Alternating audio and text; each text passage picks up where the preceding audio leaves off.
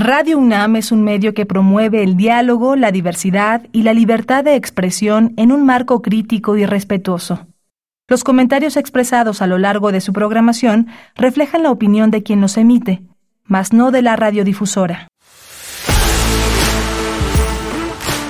Radio UNAM presenta Prisma RU. Una mirada universitaria sobre los acontecimientos actuales. Prisma RU. Relatamos al mundo.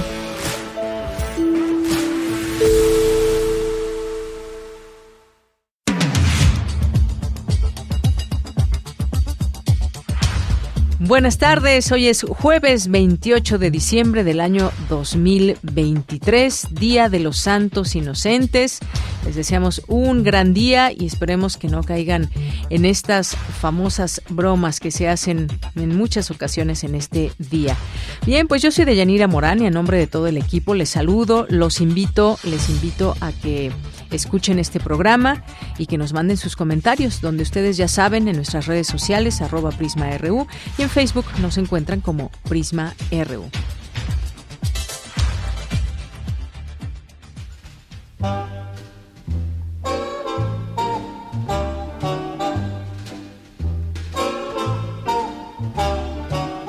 Have yourself a merry little Christmas. Let your heart be light. Next year, all our troubles will be out of sight. Have yourself a merry little Christmas. Make the Yuletide gay. Next year, all our troubles will be miles away. Once again, as in olden days, happy golden days of yore. Faithful friends who were dear to us will be near to us once more. Someday soon we all will be together if the fates allow. Until then, we'll have to muddle through somehow. So have yourself a merry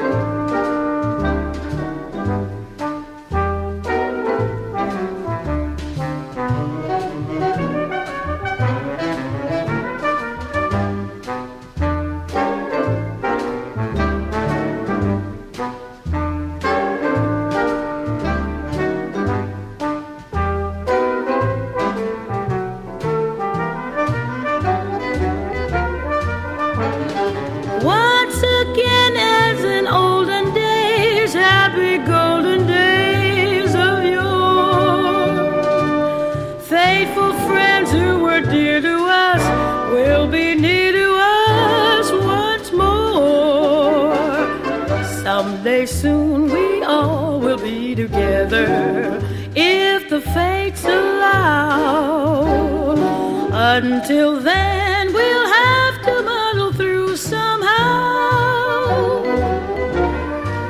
So have yourself a merry little Christmas now.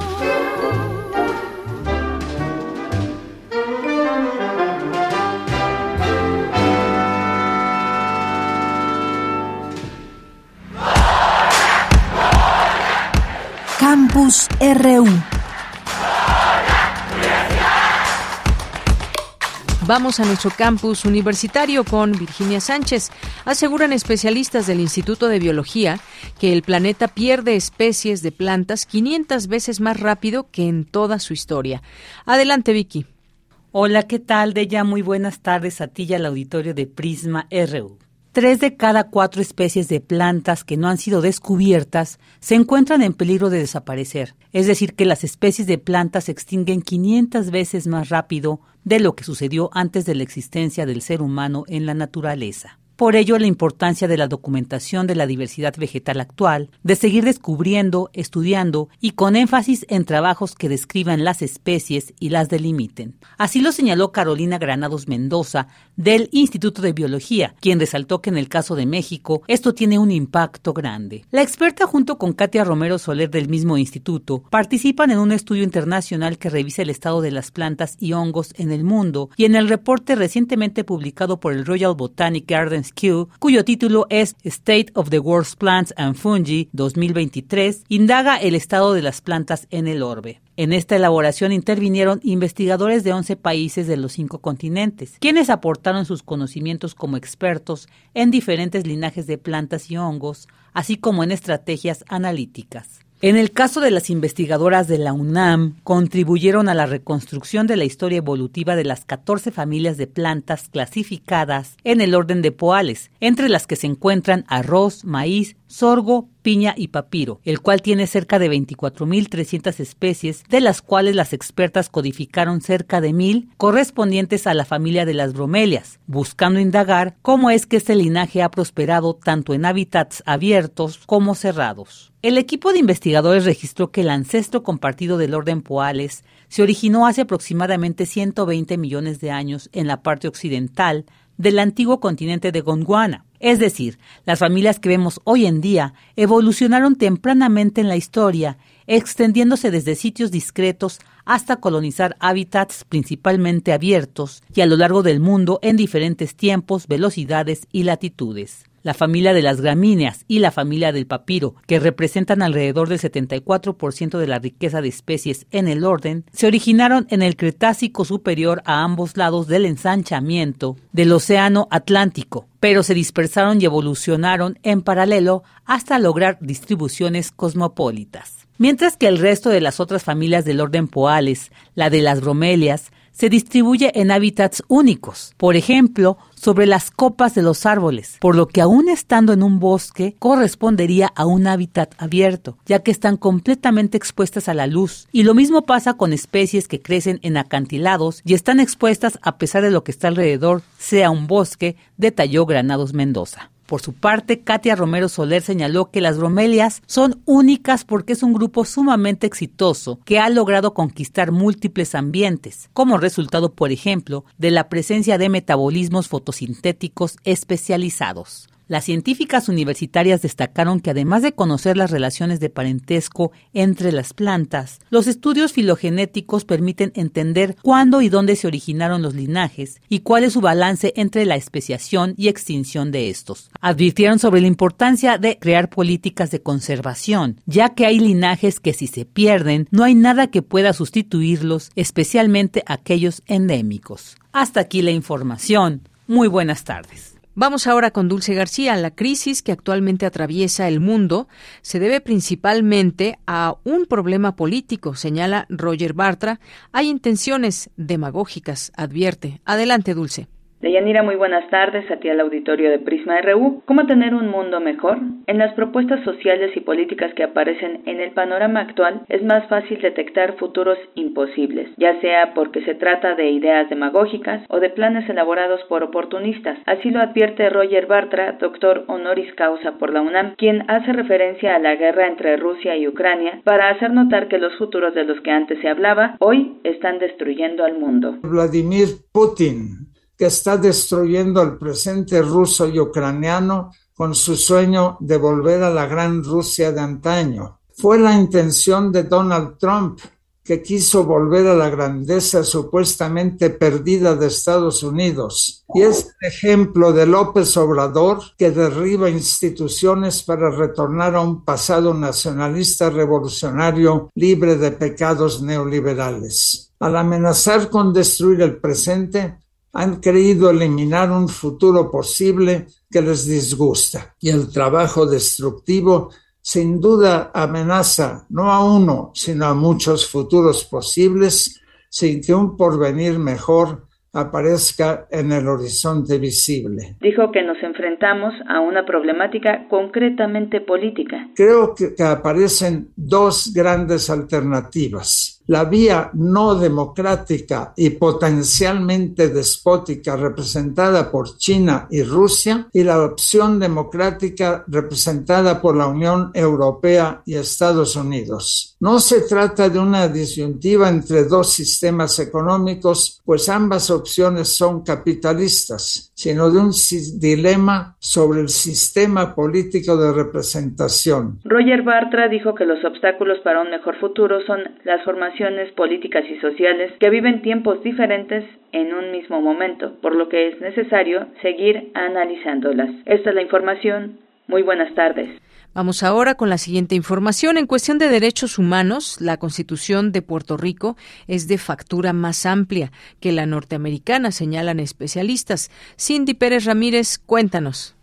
Deyanira, un gusto saludarte a ti y a todo el auditorio de Prisma RU. Durante el ciclo Diálogos Constitucionales, la jurista Esther Vicente de la Universidad Interamericana de Puerto Rico sostuvo que, en cuestión de derechos humanos, la Constitución de Puerto Rico es de factura más amplia que la norteamericana, lo que ha sido muy significativo en la evolución de nuestros derechos, en el reconocimiento, por ejemplo, del derecho a la intimidad que la Carta de Derechos, nuestra Constitución contiene una Carta de Derechos, el segundo artículo, eh, con 20 secciones. Y podemos decir es mucho más amplia, provee muchas más protecciones que las que se derivan de las enmiendas a la Constitución de Estados Unidos que constituyen la Carta de Derechos de ese país. Comienza la sección 1 con el reconocimiento de la derecho a la dignidad y el derecho a la igualdad y la prohibición del discrimen, el discrimen por raza, color, sexo, nacimiento,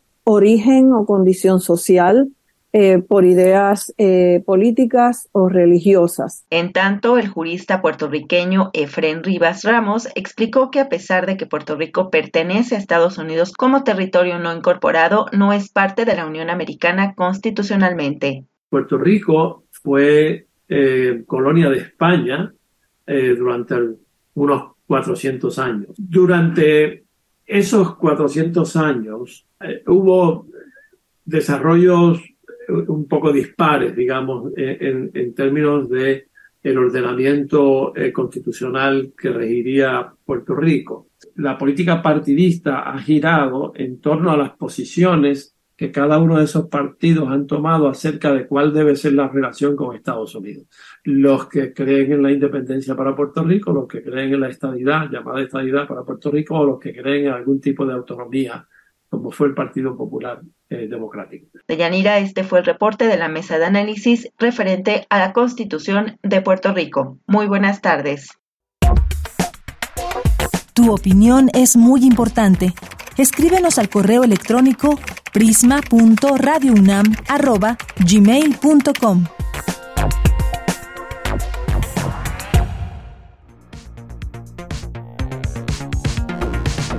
La red de radios universitarias de México y Radio UNAM presentan a los ganadores de Nómada, el concurso de bandas musicales y de podcast documental que convocó a estudiantes de instituciones de educación superior de todo México.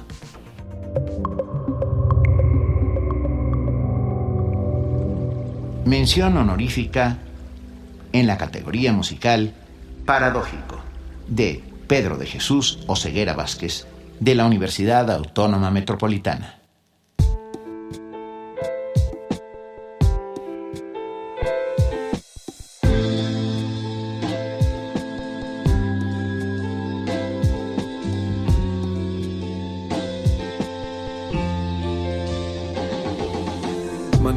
Abierta, por allí pasará el destino. Escapa por la ventana si en su lugar llega un asesino. Todo siempre ha de tener un motivo, pero ¿por qué habría de haberlo en estos escritos? Aquel que camina sin rumbo no es apto para labrar caminos, y aquel que crea caminos sin haber deambulado sin rumbo terminará cayendo al precipicio. ¿Lo entiendes? Paradójico es el destino, de la casa al trabajo y del trabajo a los vicios. Qué absurdo, en casa ya y niños dibujando círculos, porque con un círculo me encontré de pequeño cuando quise descifrar los tiempos, pasado, presente y futuro. Ahora descubrí que en la mente son simultáneos, es decir, en este momento renazco. El tiempo como sinónimo del eterno cambio. Solo aquel pensamiento abstracto llamado Dios, mismo que se manifiesta en forma de leyes y sol, es esencia de lo imperecedero. Se me acaban las palabras, salvo fuera y camaradas preguntan para cuándo el disco. Aquí adentro, cerca del centro, por la crisis me siento presionado y permanecer 10 horas en un trabajo que detesto no es opción. Esto se parece más a un escalón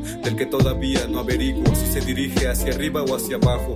El humano no concibe un camino, una vida sin sentido. Pero vamos, ¿cuántos han caído en vicios? Pobres no han atrapado virtudes. Los peores corrieron tras el pobre. Situaciones, sensaciones, resignarse o levantarse. Cada cual expresa de lo que él mismo se ha creado. Cada cual expresa también de lo que otros crearon. Nos fabricamos enorme mediocridad en la que sentarse y descansar. Solventar el vacío existencial hasta ahogarnos en la falta de voluntad. Te cuento, ni siquiera yo me entiendo. Que te digo, desde los 17 siento la parca tan cercana, sonriéndome desde la ventana. A una hoja de borrarme de la historia, de ser algo a convertirme en nada. Un sueño que se olvidará mañana. Otra gota insignificante que se diluye en agua, pero que en océano se transforma. Si esto no es suficiente para levantarme de la cama, entonces que se joda el mañana. Hay un escenario y una trama. Elegí el papel de profeta. Escucha estas palabras. Solo el arte nos salva. Y en el arte abrigo la eternidad de un efímero pensamiento. Algún semidios me destinó a triste perdedor. Y yo condené todo destino que no sea por mi forjado. Pues no quiero cadenas que me aten, ni enredarme en trampas cuando camino por el bosque. Y si el orbe no es sino un ecosistema repleto de trampas y matorrales, yo busco sumergirme entre abismos y luces evanescentes. Encontrarse para perderse y perderse para descubrir quién eres. Instintos animales. Y ya que el poder a todos corrompe, procura ser prudente. La lluvia todo lo diluye, el sol todo reverdece. Giran los engranes, escribir es para mí el escape.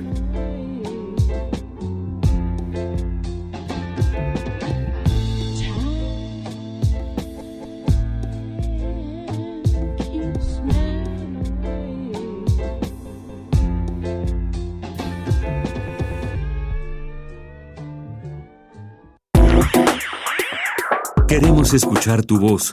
Síguenos en nuestras redes sociales.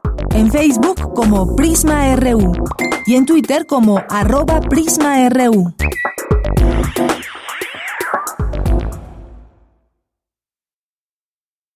Y nos vamos ahora a esta conversación, esta charla con Elsa Cross. Ella es poeta, traductora literaria y ensayista mexicana, maestra, doctora en filosofía por la UNAM y eh, también es profesora titular eh, y ha tenido muchos reconocimientos, entre ellos el Premio Nacional de Artes y Literatura en Lingüística y Literatura. Y hoy nos acompaña porque, pues, recientemente sacó el libro, el poemario Isla Negra. ¿Qué tal, Elsa Cross? ¿Cómo estás? Muy buenas tardes. Buenas tardes, ¿qué tal? Pues un gusto poder escucharte. Esto de Ediciones Era, Isla Negra, un nombre además, eh, además bellísimo, y que me gustaría que nos platiques aquí al público que te escucha en Prisma RU de Radio UNAM un poco sobre esta, pues sobre esta obra, obra que ahora nos trae a platicar contigo, estos poemas que refieren pues quizás a, a viajes que pues bueno, cuéntanos un poco cómo, cómo nació esta idea y cómo ahora, después de tantos libros, también nos traes Isla Negra. Sí, cómo no, gracias. Pues mira, el título es el mismo nombre que tiene la casa de Pablo Neruda en Valparaíso, en Chile. Y le puse ese título al libro porque hay un poema que se llama así y que es sobre esta casa y el impacto que produjo ver la colección de tantas cosas que hacía Neruda. Tenía colecciones de, de copas, de conchas marinas, de proas de barco incluso, de muchísima, infinidad de cosas. Y todo me, me emocionó verlo porque Neruda fue de los primeros poetas que me impactaron más cuando empezaba a escribir. Para mí, ver a Neruda fue ver un, un mundo poético completamente distinto del que conocí hasta entonces, pues que partía de los poetas modernistas que había en la, en la biblioteca de la casa, ¿no? Entonces, siempre he tenido un afecto especial por la figura de, de Neruda y fue, fue muy emocionante ver esa y otras casas suyas, porque tuve la oportunidad de, de conocerlas. Y el libro es un poco lo de la casa, está lleno de poemas muy diversos entre sí, que pues hacen colecciones de, de cosas raras y peculiares también, ¿no? Entonces me gustó como título del libro esta referencia. Así es. Y bueno, pues en hace unos días presentaste apenas este este libro y decías que los viajes han tenido mucho paso en tu poesía, viajes que eh, pues ¿Qué, ¿Qué, tanto los traes a tu poesía? ¿Cómo se digiere, por ejemplo, ese trabajo? ¿Cómo haces de un viaje eh, poesía? Y ahora que nos contabas de la, de la casa de Pablo Neruda, pues esta observación en los detalles y en los viajes, pues todo cuenta a los ojos de una, de una poeta. Sí, a mí viajar ha sido, en mi caso, muy importante siempre. Yo creo que el hecho de salirse de lo habitual, de las tareas cotidianas y demás, a mí me, me inspira, me lleva a otros espacios mentales también, ¿no? Entonces, he escrito cantidad de poemas durante un viaje. No es que lo programe, es que así se da. Salgo de aquí, de mi casa, y de mi escritorio, diría. Sí. Y pues todo se, se vuelve inmensamente diverso, rico, lleno de cosas, ¿no? Y creo que también pueden tener peso ciertos viajes eh, internos, mentales casi. La imaginación es una gran viajera. Entonces tampoco descarto a dónde puede llevarlo a uno ese impulso, ¿no? Claro. De, ver cosas nuevas, de desprenderse de lo, de lo habitual, de explorar, en fin, ¿no?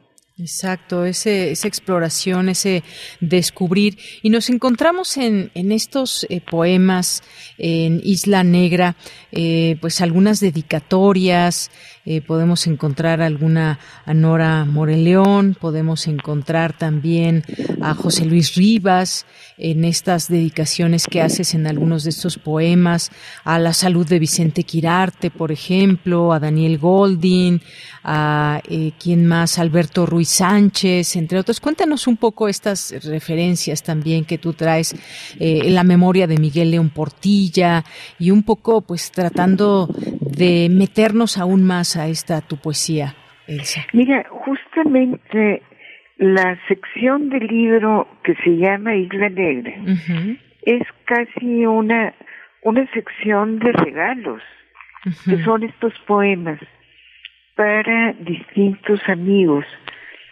que pues se los he dedicado y muchas veces eh, con motivo de un cumpleaños o por ejemplo de Alberto Ruiz Sánchez.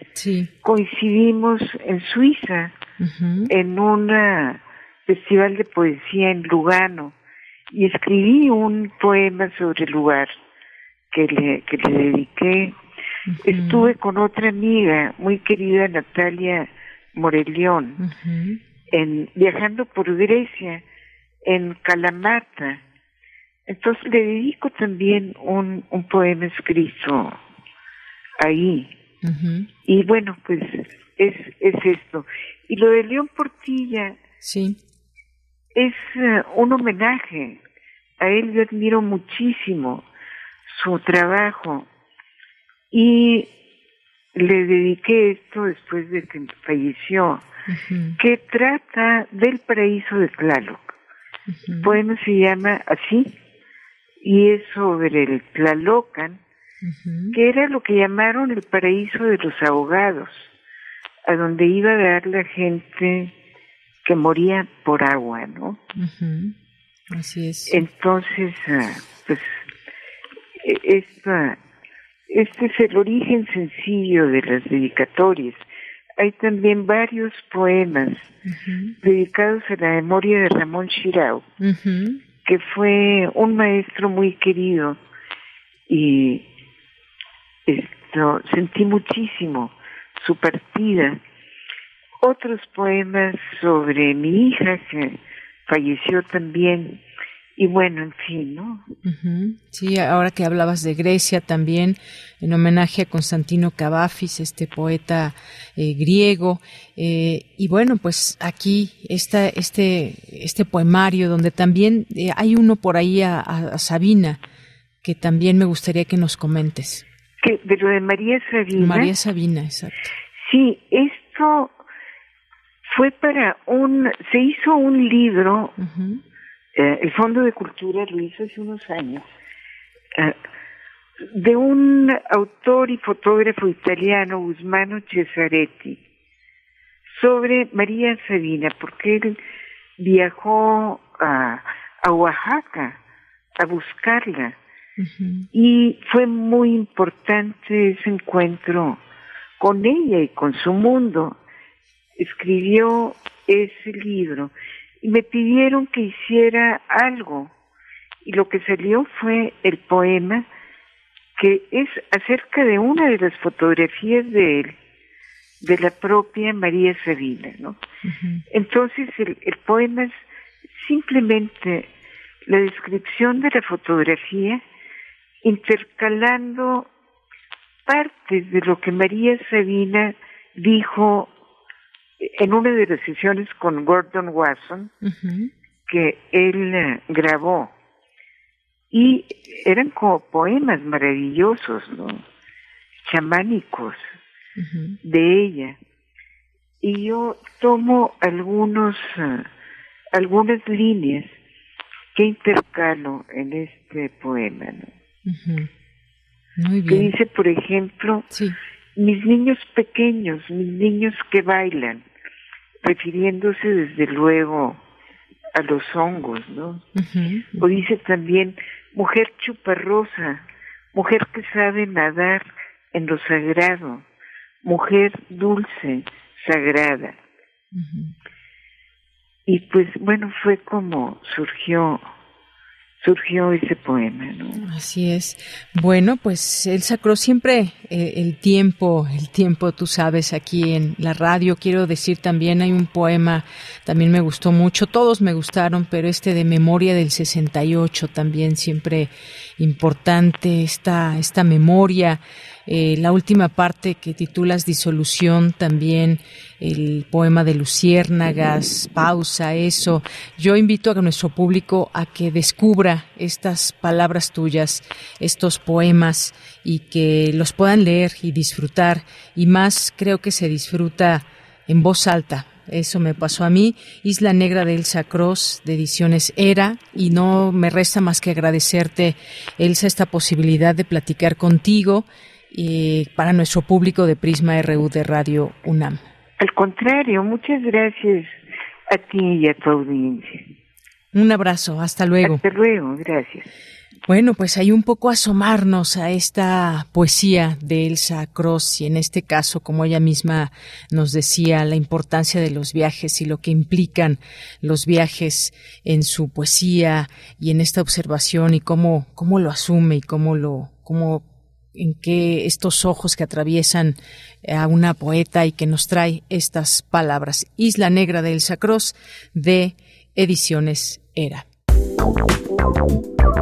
Queremos escuchar tu voz. Síguenos en nuestras redes sociales. En Facebook como Prisma RU y en Twitter como arroba PrismaRU. Ya está en la línea telefónica Federico Navarrete, historiador, antropólogo, investigador, especialista en temas de historia de Mesoamérica, la conquista de México y racismo en nuestro país. ¿Qué tal, Federico Navarrete? Muy buenas tardes. Hola, buenas tardes. Qué gusto hablar con, contigo y gracias por, por llamarme. Gracias, eh, Federico Navarrete. Pues tengo en mis manos México Racista, una denuncia editorial de bolsillo, que esta es otra edición en que nos platicas pues todo este tema que atraviesa, que nos atraviesa y que de pronto pues eh, creo que en algún momento todas, todos hemos tenido alguna situación en donde hemos sido o víctimas de racismo o somos racistas, pero me parece que hay una... Eh, que hay, digamos, que se ha extendido esto o, no lo hemos entendido bien y de pronto pensamos no ser racistas, pero lo seguimos siendo. ¿Qué nos dices de, de pues de este libro que ya que ya tiene otra edición? Bueno, pues sí, el, libro eh, fue publicado originalmente en 2016 y ahora se reedita porque justamente se había agotado y había estado mucha gente lo había buscado y no aparecía, entonces este, afortunadamente ahora hay una nueva edición y puede seguir circulando. Y sí, justamente el propósito central de este libro es argumentar con información eh, detallada, con, con, con, textos históricos, con estudios sociológicos, con análisis de situaciones, de noticias, de lo que sucede en las redes sociales, cómo en México, en todos los diferentes ámbitos, desde nuestra vida familiar y privada, desde nuestros círculos de amigos, desde las escuelas, desde los desde los antros a los que vamos, hasta los espacios públicos, como pueden ser los medios de comunicación o el gobierno mismo o las empresas, en todos esos ámbitos se practica de manera sistemática el racismo y pues todos hemos sido a la vez víctimas y victimarios de, esta práctica del racismo y cómo muchas veces no la reconocemos como tal y por eso la seguimos eh, practicando. Entonces, justamente uno de los objetivos del libro es pues tratar de demostrarle a las y los lectores que muchas de las cosas que hacemos son racistas aunque nosotros no lo sepamos. Por ejemplo, lo, más claro es el tipo de bromas y de apodos que ponemos a las personas por su aspecto físico que las racializan. Es decir, en México, en el seno de las familias, por ejemplo, se distingue muy frecuentemente de manera cariñosa, pero también profundamente violenta, a las parientes que son más rubias, de los parientes que son más morenos, se les dice el negro, la negra, la more, el indio, la india, se hacen bromitas, chascarrillos, apodos cariñosos, otra vez entre comillas, pero todo eso es profundamente racista y vulnera a las personas que son objeto de eso. Y creo que todos hemos hecho esas bromas y a la vez todas y todos hemos sido objeto de ese tipo de bromas alguna vez en nuestra vida. Así es. Y bueno, hace un momento que hablábamos con uno de los padres de los 43 normalistas desaparecidos. En este capítulo uno, Los espectros de los invisibles, y habla sobre Ayotzinapa, justamente. Sí, justo el libro pues justamente fue publicado a mediados de la década pasada y yo lo empecé a escribir justamente en enero de 2015 después de que el gran movimiento nacional que hubo eh, pues a favor de que aparecieran y de tratar de encontrar en vida a estos 43 estudiantes que nos siguen faltando hoy, tantos años después, eh, cuando ese movimiento, pues lamentablemente con el fin del año 2014, las temporadas de vacaciones, entonces ese gran movimiento como que perdió todo su ímpetu, aunque desde luego pues los parientes y siguieron movilizándose y esa lucha ha continuado, pero el impacto social parecía reducirse. A mí me pareció que la contribución que yo podía hacer como, como historiador, como académico, era escribir un libro que tratara de explicar qué nos había pasado, qué estaba pasando en nuestro país con estas situaciones de violencia tan terrible, de, violación de los derechos humanos, y justamente mi propuesta es que eh, el racismo es un componente fundamental de esta situación. No, no, no pretendo afirmar que los 43 jóvenes fueron desaparecidos porque tenían la piel morena o porque 11 de ellos eh, eran hablantes de lenguas indígenas.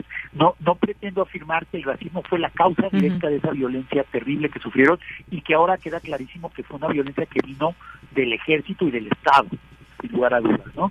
Sino lo que lo que afirmo es que en México hay una un ambiente social racista que devalúa a las personas que son más morenas, que devalúa a las personas que son de origen indígena, que devalúa a las personas que vienen del campo, que devalúa a las personas que, que son eh, que son pobres y que esa devaluación que es constante, que se repite en las bromas, que se repite en los medios de comunicación, que se repite muchas veces en la política misma, esa devaluación hace más fácil que esas personas luego sean objeto de violencia.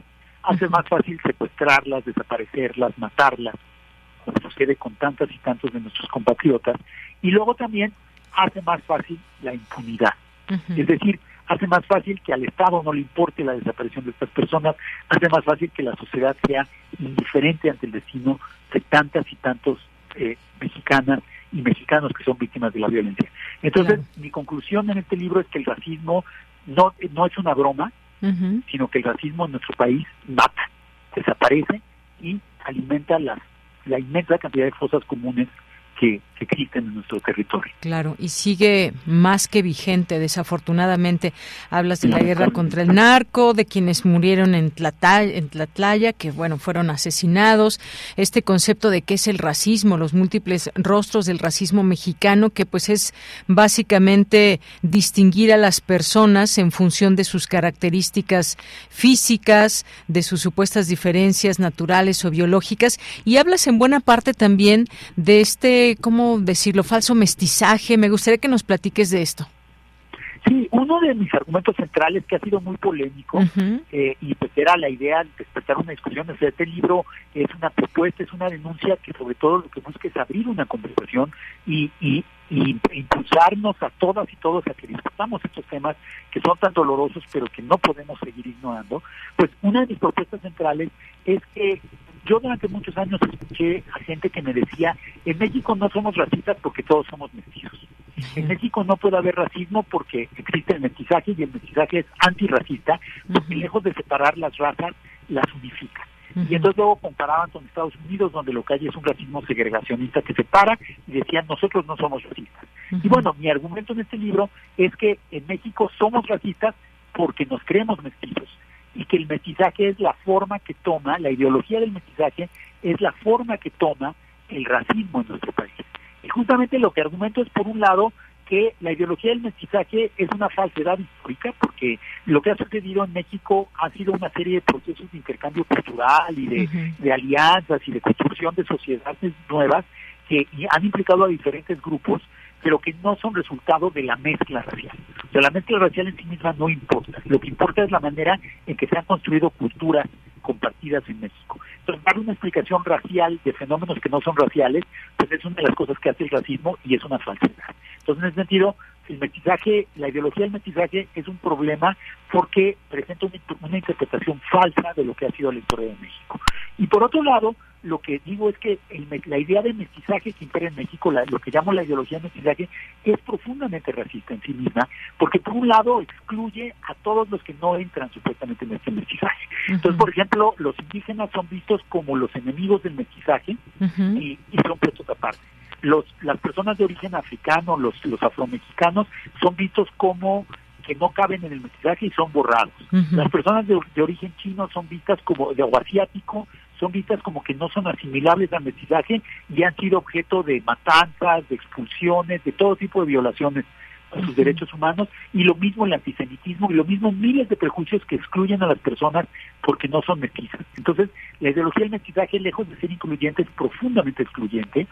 Y por otro lado, el hecho es que entre las propias personas que somos definidas como mestizas, que somos supuestamente la mayoría de la población, existe también un racismo encarnizado un desprecio a las personas que son más morenas y que son más pobres, un privilegio a las personas que son más blancas, que tienen una cultura más occidental, más cosmopolita, y que de hecho el mestizaje fue desde su origen una ideología en que las personas más blancas y con una cultura más europea buscaban imponer esa forma de vida y esos valores a el resto de la población. Entonces, el mestizaje fue un proyecto de homogeneización racial, pero que no fue igualitario, sino que se basó en el privilegio de un grupo particular, que eran estas personas más blancas, y que por otro lado, el mestizaje eh, ha generado, lejos de acabar con el racismo, ha generado un terrible racismo en nuestro país, que es el racismo por el color de piel, que por ejemplo es descarado en los medios de comunicación, ¿no? En la televisión y en la publicidad, donde básicamente casi todas las modelos o modelos, las, las, las y los modelos son blancas y no aparecen las personas que se parecen a la mayor parte del pueblo mexicano. Entonces, eso es racismo y el mestizaje en México ha sido profundamente racista. Claro, creo que los hechos ahí están y creo que la realidad marca esta situación del racismo en México que es más que vigente y que incluso hasta en restaurantes pueden clasificarte por colores, ¿no? Los más blanquitos, los más morenos se van al fondo y más. Pero bueno, eh, eh, aquí das algunos ejemplos también, eh, pues algunos algunos porcentajes incluso. Las personas de piel morena clara tenían 29.5% menos de posibilidades de tener una educación superior que las personas de piel blanca. Aún más profunda es la diferencia respecto a las personas de piel morena oscura, quienes tienen 57.6% menos posibilidades de estudiar una licenciatura que los de piel blanca. En cuanto a ocupación, se encontró que el 91% de los trabajos manuales eran morenos, oscuros y claros, solo 9% eran blancos, en contraste del 28% de los profesionales son blancos y solo el 21% son morenos oscuros, frente a la proporción general el de 18% y 31% en la población nacional. Y más más eh, cifras que nos revelan. Se han hecho experimentos sociales donde en un banco incluso entra una persona rubia contra una morena y entonces le dan mucha más atención a una persona que es rubia porque creen que tiene más posibilidades económicas de obtener alguno de los de las ofertas que se hacen ahí algunos de los productos. Y más ya nos tenemos que despedir Federico Navarrete. Seguir recomendando tu libro para entender todo este proceso y entender todo este racismo que a veces viene implícito en las personas que aunque digamos es que todos somos mestizos, ¿cómo vamos a ser racistas? Pues sí, sí lo somos, o somos víctimas, o somos victimarios.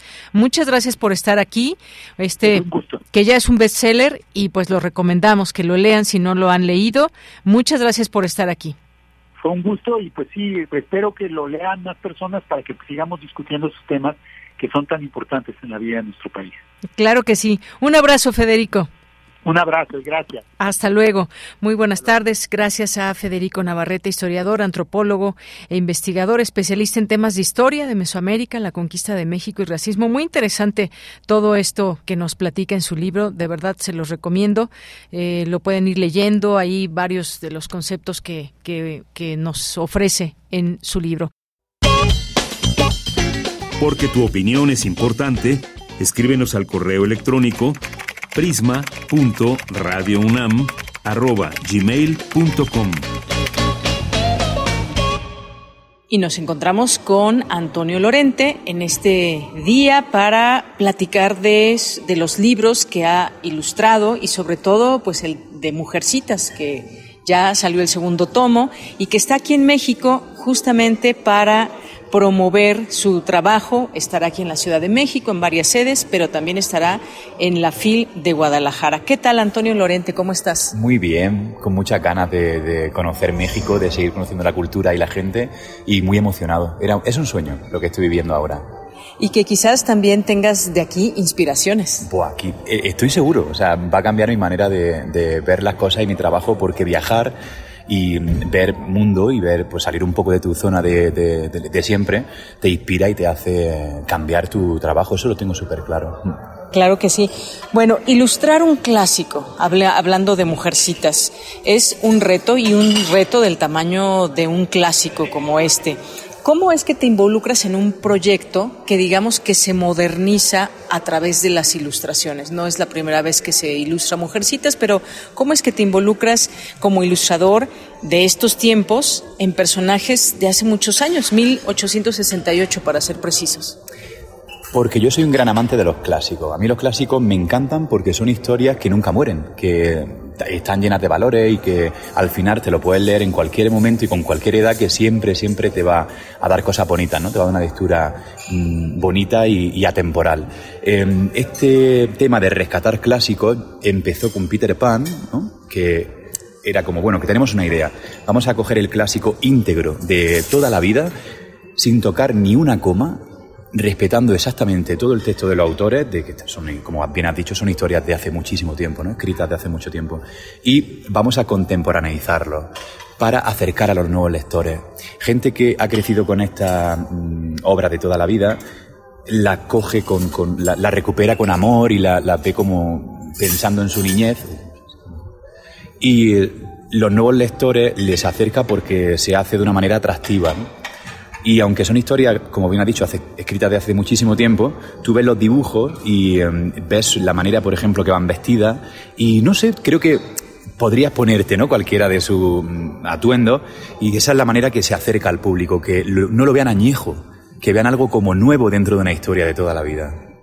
Bien, eh, hay libros que vemos o leemos por primera vez y nos convocan a leerlos, desde el título, desde la imagen que tienen al inicio y demás, o porque son clásicos, o porque nos gusta tal autora o tal autor.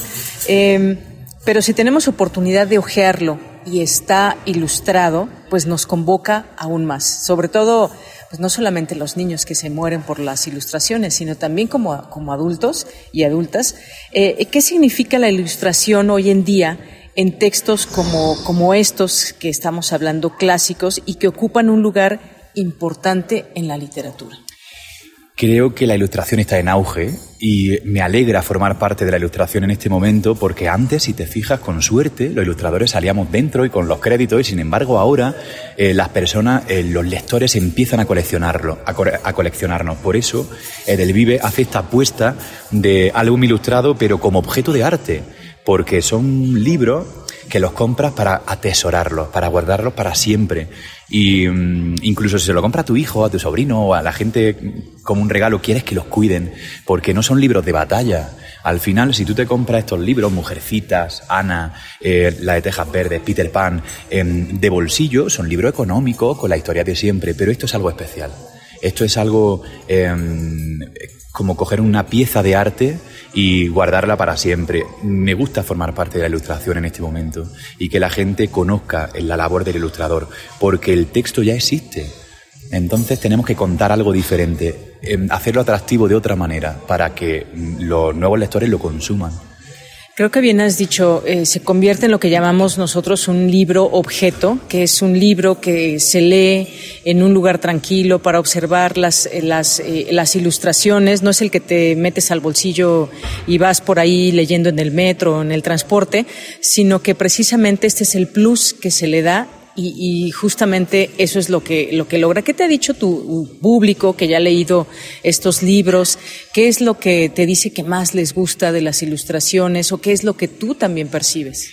Lo que más me dicen y más me gusta, y me encanta saber esto, es que se acercan a mi firma y me dicen, Antonio, me encanta porque estoy leyendo en familia y mm, este tipo de libro fomenta la lectura familiar. El que, claro, empieza a leer la historia, pero los niños, aparte de escuchar a sus padres o a, quien sea contarle esa historia, van viendo las ilustraciones. Y ahí se crea un vínculo familiar de lectura súper bonito y coincide que me lo dicen mucho. Eh, de gracias porque mm, logro mantenerlo eh, entretenido viendo las ilustraciones y esperando corriendo a que llegue la ilustración del capítulo para ver de qué manera lo has planteado, lo que ya hemos estado hablando, ¿no? lo que hemos estado contando. Eso me parece súper bonito. Ahora bien, no es la primera vez que se ilustran libros clásicos, em, así que el reto me parece que se vuelve doble. ¿Qué tomas en cuenta al momento de imaginar, antes de hacer el primer trazo, por ejemplo, en el caso de Mujercitas, qué pasa por tu cabeza o cómo dices, cómo, cómo le voy a dar esa personalidad, qué colores voy a utilizar, cómo nace toda esa creatividad? Al principio, sobre todo con Peter Pan, que fue el primer gran clásico que ilustré, lo enfrenté con mucho miedo y mucho respeto. Bueno, respeto siempre, porque hacia el autor, sobre todo la autora.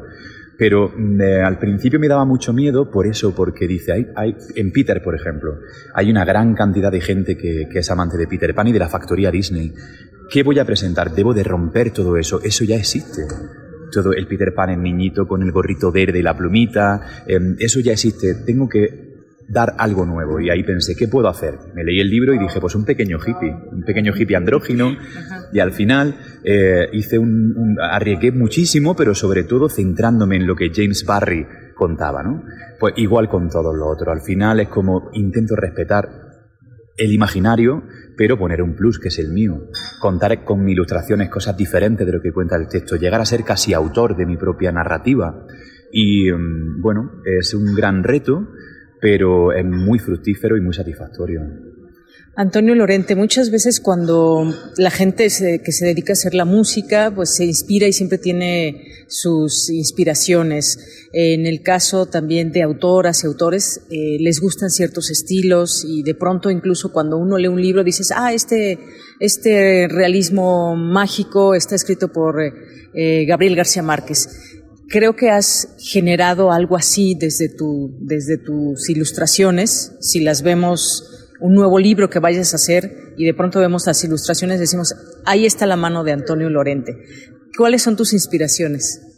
A mí me debo inspirarme, me inspira muchísimas cosas. Incluso una reunión con amigos puede ser muy inspiradora, o el cine, la música me acompaña mucho, otros muchos autores, el surrealismo pop el lowbrow americano me apasiona, eh, la pintura renacentista, o sea, que, que me podría quedar, y luego muchos autores y autoras de, todos los sitios, porque al final el mundo es una constante inspiración y luego crear tu propio estilo y lo que has dicho, que sea reconocible, es lo difícil, pero bueno, si me dices que lo he conseguido, yo estoy, vamos, súper contento. Sí que tengo una característica que me gustaría decirte, porque mucha gente me dice que ve el alma de mi personaje a través de los ojos, los ojos le enfatizo muchísimo porque la, mirada es el espejo del alma, los ojos hablan.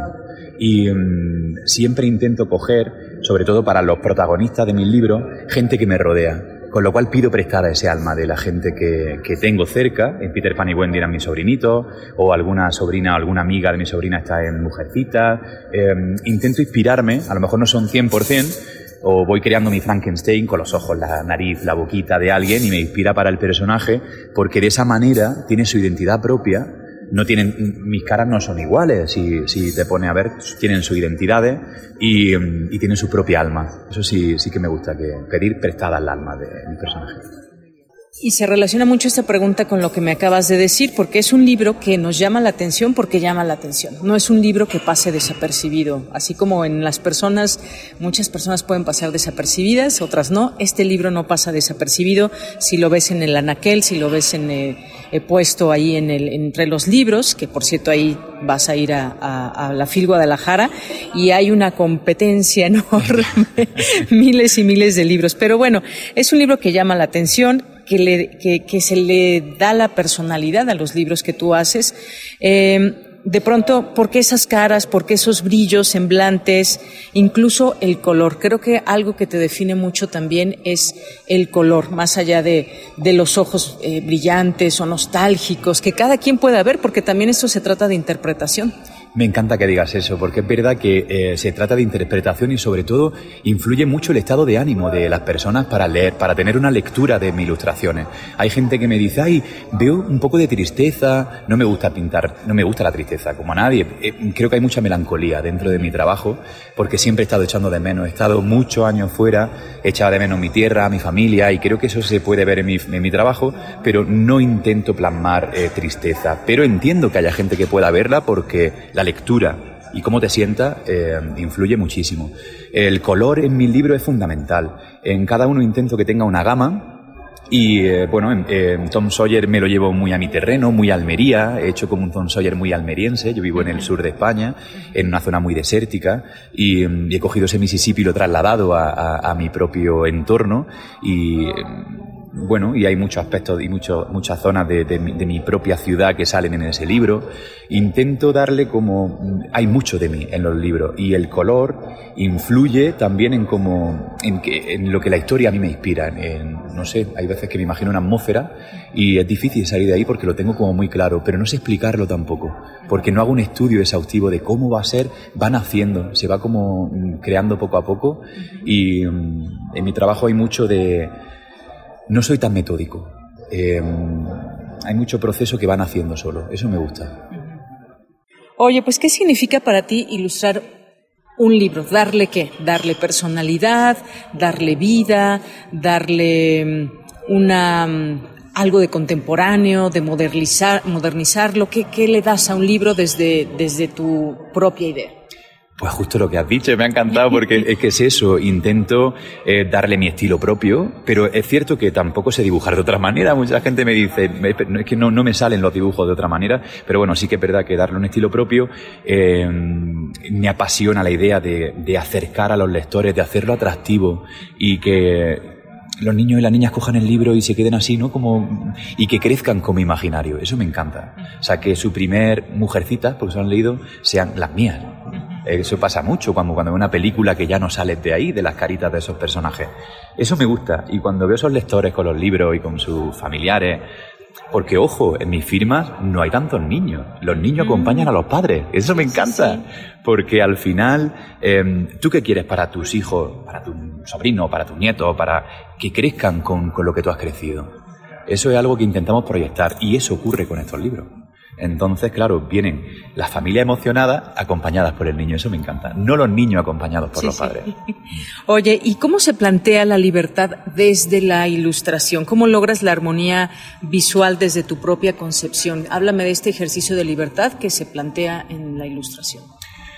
Tengo la suerte de tener, eh, de ser bastante libre, eh, aunque tengo una editorial muy potente y tengo muchos ojos y tengo un equipo al final que también estamos pendientes, es como, Antonio, haz lo que quieras. Eso me encanta, tener la libertad y que mis libros no se vean encor- encorsetados, creo que se nota, que hay amor y que, y que casi... El otro día le hablaba con una de mis jefas, digo, es que no lo considero trabajo, es que son... eh, es propio al final. Y eso se nota, creo que se ve en los libros. Hay una cosa que me dijeron al principio, cuando empezó a funcionar todo, es como, Antonio, puedes decir qué hacer tú, pues podemos nosotros decir qué hacer entre todos, en reuniones, pero nunca hagas nada que no te guste. Y eso es maravilloso, porque hay otros libros que me he leído que he dicho, lo siento, vale, es un clásico muy bonito, pero no, no me apetece o no veo el momento, y eso es fundamental, porque se nota. Nace del gusto y la pasión tu trabajo. Absolutamente, absolutamente. Y eso es, vamos, soy un afortunado, porque creo que si no, no funcionarían tan bien.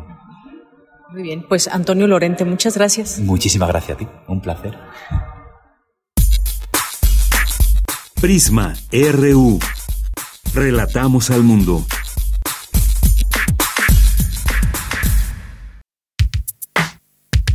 Prisma RU. Relatamos al mundo. Prisma RU. Relatamos al mundo.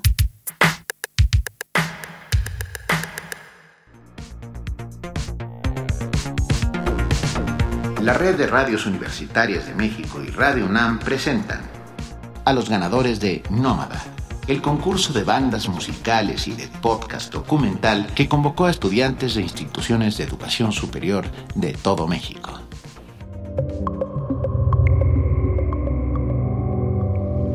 Mención honorífica en la categoría musical Tenue Luz de José Adriano Barbosa Corredor de la Universidad Autónoma de San Luis Potosí.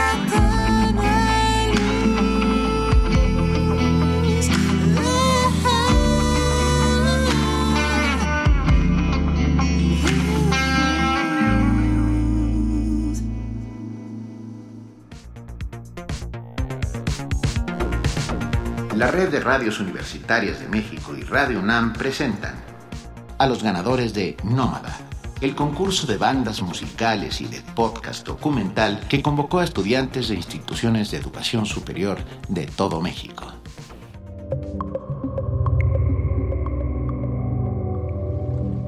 Mención honorífica en podcast documental para Lo de hoy es ser swinger, de Diana Ortiz Ruiz, de la Universidad Autónoma del Estado de México.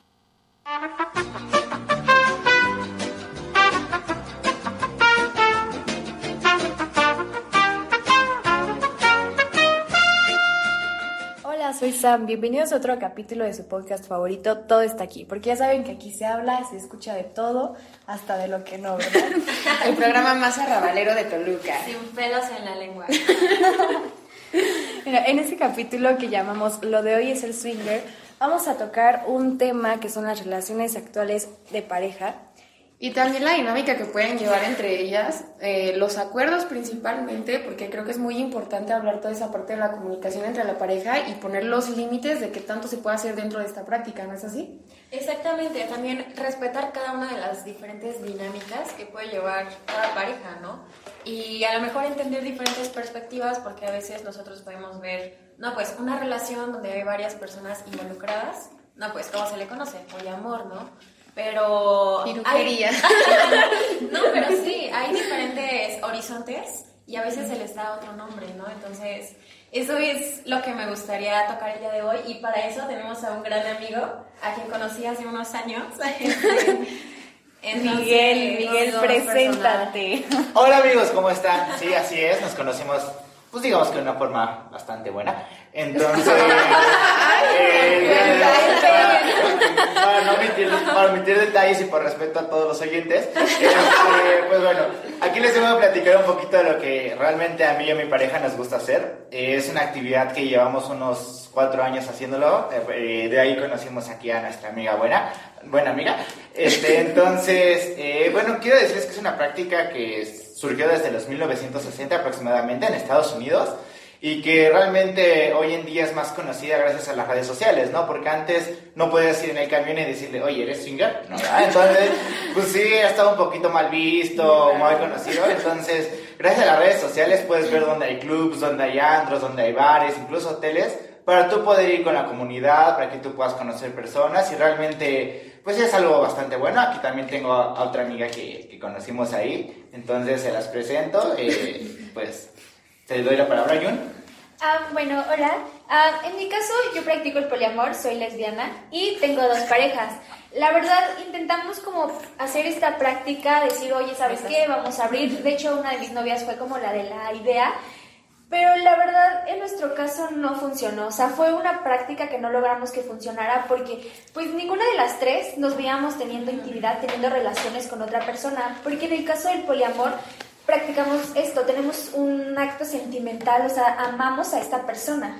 Entonces, eh, bueno, ya que tenemos aquí dos expertos en el tema, eh, podría decirse que el swinger es una tipo práctica o su, su práctica del poliamor es totalmente diferente. ¿Cómo se marcan estas líneas de los límites? ¿Es lo mismo que en el poliamor de solo somos tres y ya no va a entrar alguien más? ¿O, cómo está la movida? Pues mira, en el aspecto swinger, eh, yo veo más el poliamor como que tú creas un vínculo afectivo, ¿no? Acá en la parte de swinging, eh, no, hay, no hay necesidad, realmente no debes de meter vínculos afectivos, no te debes de enamorar. Tú vas, por ejemplo, como conocimos aquí a nuestra amiga, eh, en un club, vas y tú platicas con ellos. No por ir a un club significa tener ya relaciones ese mismo día, esa misma noche. Tú vas conociendo, ¿no? Tuvimos tres salidas aproximadamente, fuimos a cenar, fuimos a platicar, pues como qué queríamos, nuestros acuerdos. Y ya de ahí eh, empezamos a dar, pe- incluso pues como estamos hoy en día, formamos una linda amistad, cuando no tenemos nada que hacer luego platicamos y todo, pero todo amigos, ¿no?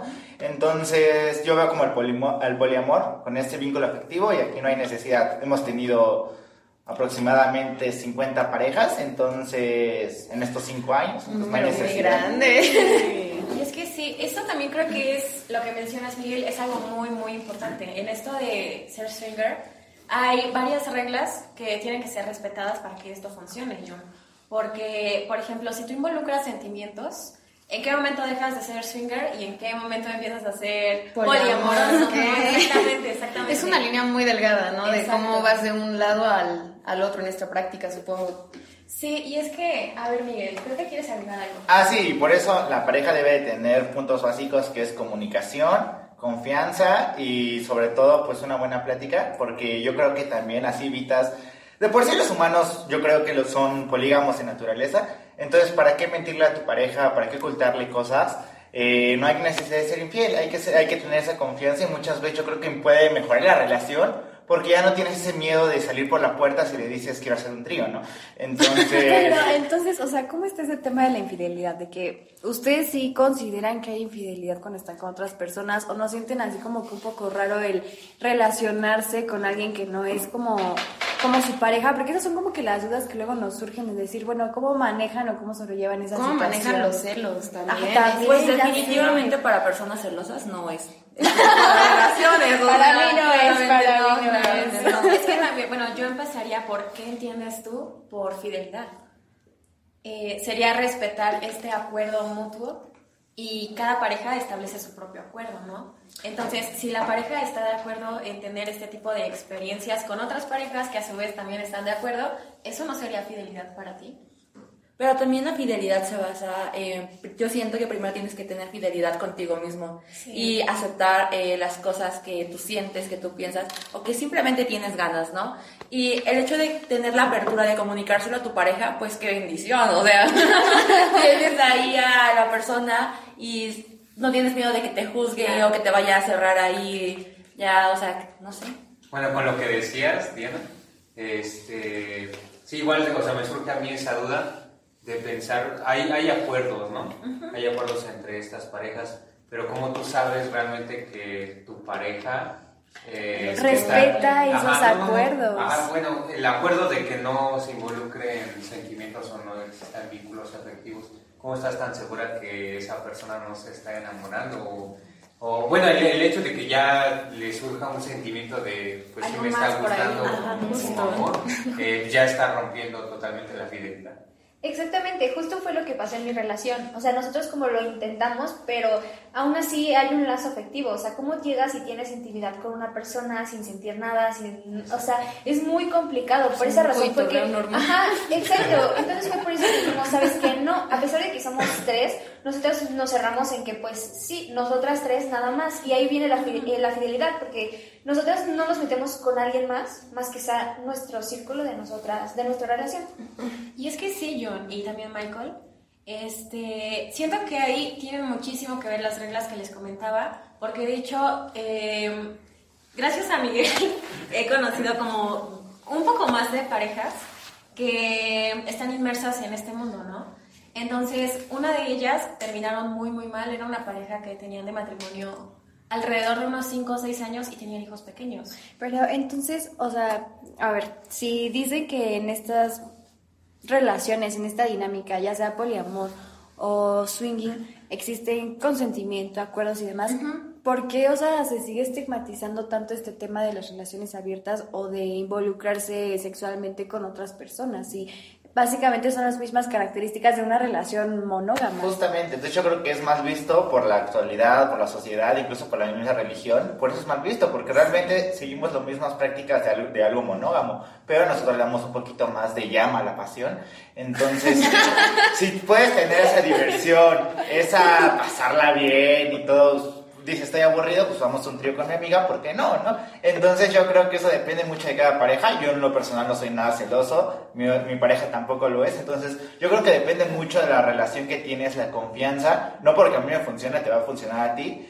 pero pues realmente si pueden tener la oportunidad, se los recomiendo. Bueno, también es importante eh, este, destacar que pues esta práctica no va a salvar tu relación. O sea, es, No, definitivamente. Eso lo podremos cerrar así. Y es que al final de cuentas son dinámicas de pareja. Y esto sí necesita mucha fuerza, confianza y voluntad en ti y en tu pareja, al final de cuentas, tienes que creer en ti mismo, creer en tu pareja y estar seguro de lo que estás haciendo, confiar. Y ¿no? para que funcione es primordial que se respeten esos acuerdos, porque entonces, porque si tú ya se- te estás involucrando emocionalmente con alguien, pues simplemente le comunicas eso a tu pareja. Y que es algo mutuo. Te está dando la apertura. Ajá, Es el que consentimiento eso también es el clave. consentimiento para que se respete esto, ¿sabes? O sea, Pues llevamos cinco años y esperamos que siga toda la vida, entonces les exhorto a todos. De verdad, mil gracias a nuestros invitados, Miguel y Yu, por estar Ha sido súper agradable escuchar de ustedes, porque ya saben que aquí nadie se va sin aprender algo. Y como es costumbre, estamos Michael, Diana, Carly, Fabi y obvio yo. Así que los esperamos en otro capítulo más de Todo está aquí. Y aquí. Y aquí.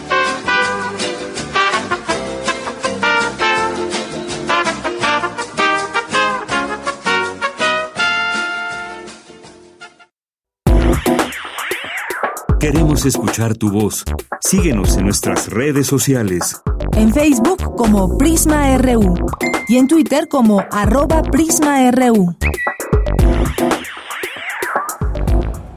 Vamos a la información con Cristina Godínez. Académicos y especialistas analizan los problemas que aquejan al país en el contexto económico. Adelante, Cristina. Hola, ¿qué tal, Deyanira? Un saludo para ti y para el auditorio de Prisma RU. En el marco del 32 Seminario de Economía Urbana y Regional, Diálogo Académico, donde convergen voces del sector público y del privado.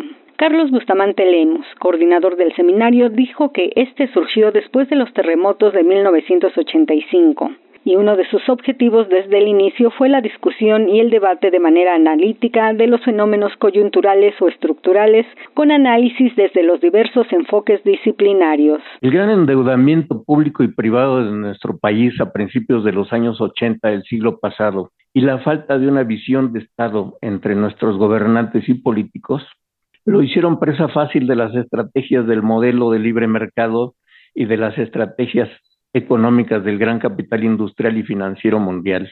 La privatización de las empresas estatales y la orientación del gasto público fueron factores esenciales para desmantelar el aparato productivo con un sentido de crecimiento endógeno y para facilitar con infraestructura y servicios públicos a la instalación y operación de las inversiones privadas extranjeras y domésticas orientadas fundamentalmente al mercado de exportación. El investigador expuso que los diagnósticos sobre México, elaborados por diversos organismos nacionales e internacionales, coinciden en presentar un panorama nada optimista. Desempleo formal, desprotección económica y social de la fuerza laboral en el campo y en las ciudades, crecimiento acelerado de la informalidad acompañada por multitud de acciones delincuenciales y deterioro del patrimonio territorial en zonas rurales y urbanas.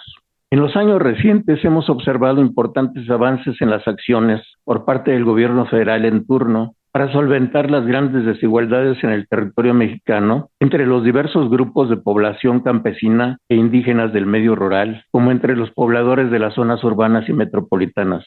Desigualdades que se han venido expresando de diversas maneras en cuanto a la necesidad de creación de mayor infraestructura productiva, a la provisión de servicios públicos y al rescate de grandes espacios territoriales que conforman el patrimonio nacional y social. Bustamante Lemus señaló que los problemas como los expuestos se deben discutir para lograr una mejor gobernanza. Deyanira, esta es mi información. Buenas tardes. Queremos escuchar tu voz. Síguenos en nuestras redes sociales. En Facebook como Prisma RU y en Twitter como arroba PrismaRU.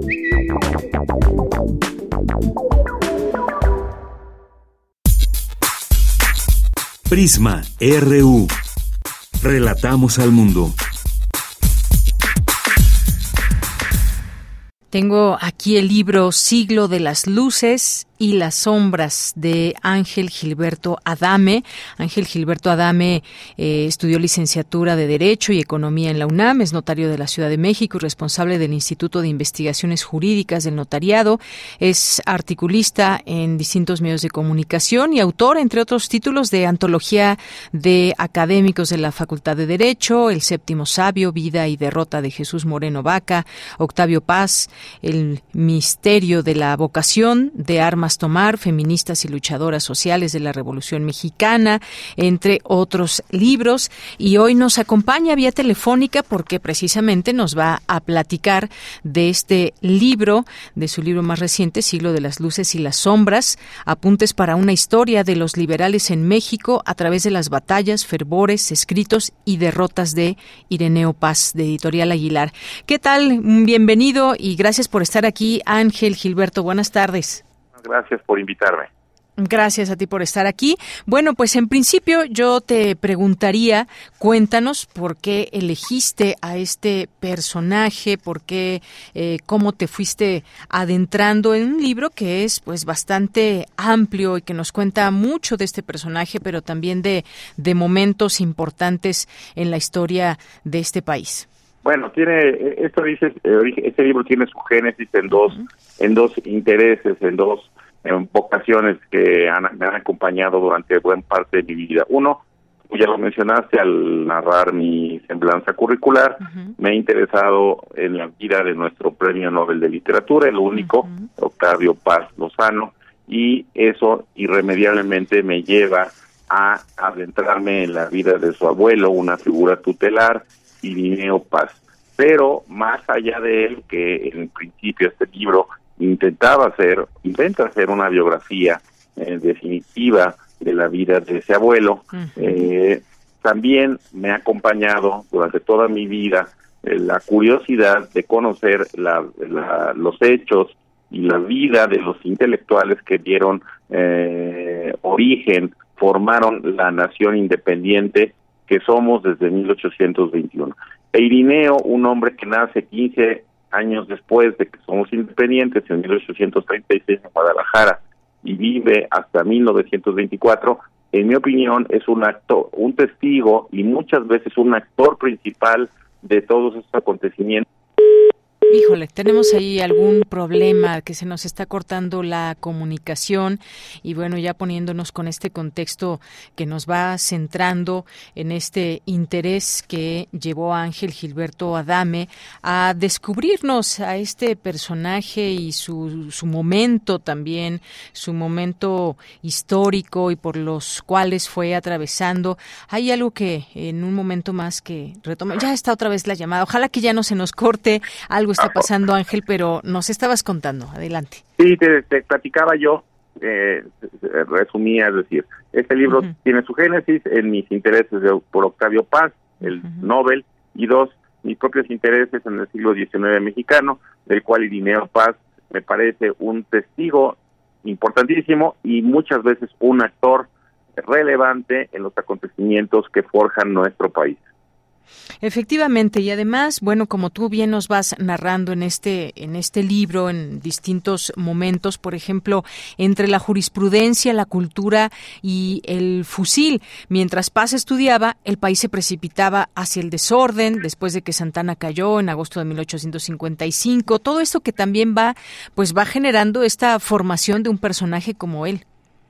sin lugar a dudas, es una generación, esa gen- él forma parte de una generación que retoma a la generación independentista, una generación que ellos perciben eh, del fracasada, desesperanzada, que está a punto ya abiertamente después de perder la mitad del territorio con los Estados Unidos, que abiertamente muchas dice ya los Estados Unidos, por favor, llévenos a todos allá porque no tenemos la capacidad de gobernarnos y llegan estos jóvenes y dicen, ¿cómo no? Vamos a intentarlo de nuevo, vamos a intentar darnos gobierno y entonces es esta facción de dos grandes bandos, liberales conservadores, Paz es un liberal radical que retoma a través de la pluma y la espada la lucha por construir el país.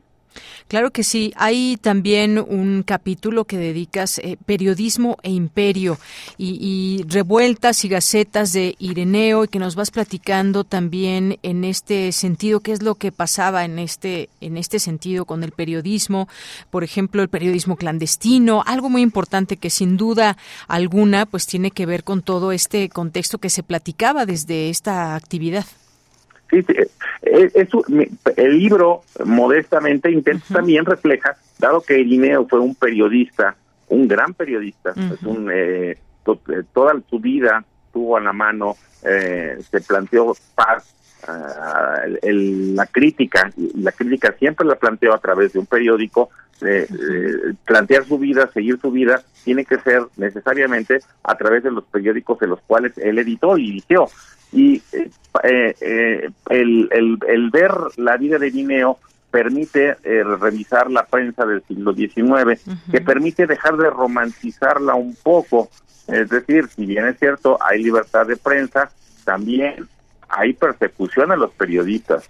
Paz estuvo en la cárcel por órdenes de Maximiliano. Paz estuvo en la cárcel por, orden- por, por órdenes de Juárez. Paz estuvo en la cárcel eh, por órdenes de Lerdo. Paz estuvo en la cárcel por órdenes de Porfirio. Y en las cuatro ocasiones fueron por sus escritos periodísticos. Es decir, si bien es cierto hay libertad de prensa, esta no era absoluta. Uno se podía ir a la cárcel por lo que opinaba. Claro. Oye, una historia además importante de conocer todo esto que nos estás comentando de la prensa, de que pues también había esa persecución a periodistas y demás, y que pues nos dan también pauta para entender muchas cosas de nuestro presente. No podemos dejar de, eh, de adentrarnos a todas estas historias que se suscitaron y que nos dan cuenta de cómo se ejercían esas o cómo se hacían esas batallas, los viejos medios, en fin, el nacimiento editorial también. Eh, aquí nos vas platicando, por ejemplo, del Ireneo el Porfirista, entre otras cosas que, que nos vas narrando aquí, que nos permiten conocer también esos momentos importantes que hoy, sin duda alguna, tenemos siempre que retomar para hablar de nuestro presente, conocer ese pasado. Totalmente de acuerdo. Linneo eh, pe- pertenece a una generación que, fue, en mi opinión, fue un demócrata, fue un liberal, fue un patriota, fue un nacionalista, fue masón, fue un hombre laico que apostó todo a la figura de Porfirio Díaz.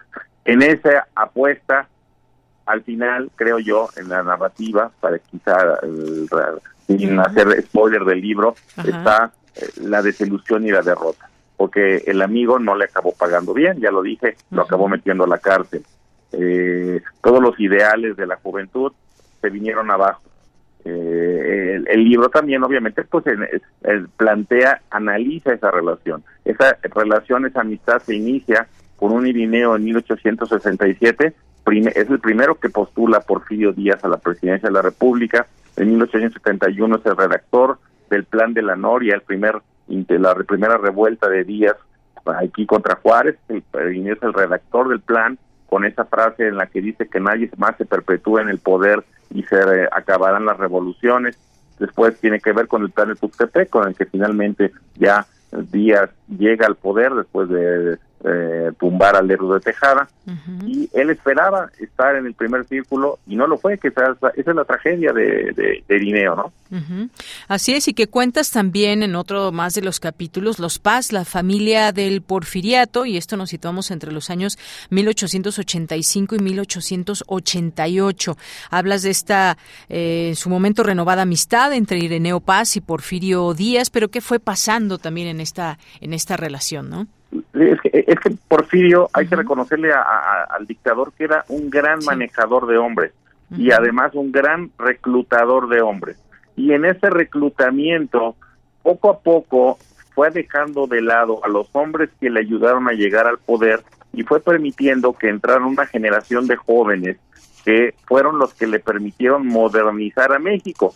Y es decir, esa generación que le ayudó a llegar al poder, los famosos tuxtepecanos, de los cuales formaba parte Irineo, se fueron viendo desplazados por los famosos científicos, encabezados por su secretario de Hacienda, José Itzli Mantur. Entonces, eh, eh, eh, la gran habilidad de Porfirio era que podía hacer convivir a todos estos hombres, podía hacer convivir a estos intereses, eso sin dejar de lado que había hombres como Irineo que permanentemente me manifestaban su descontento.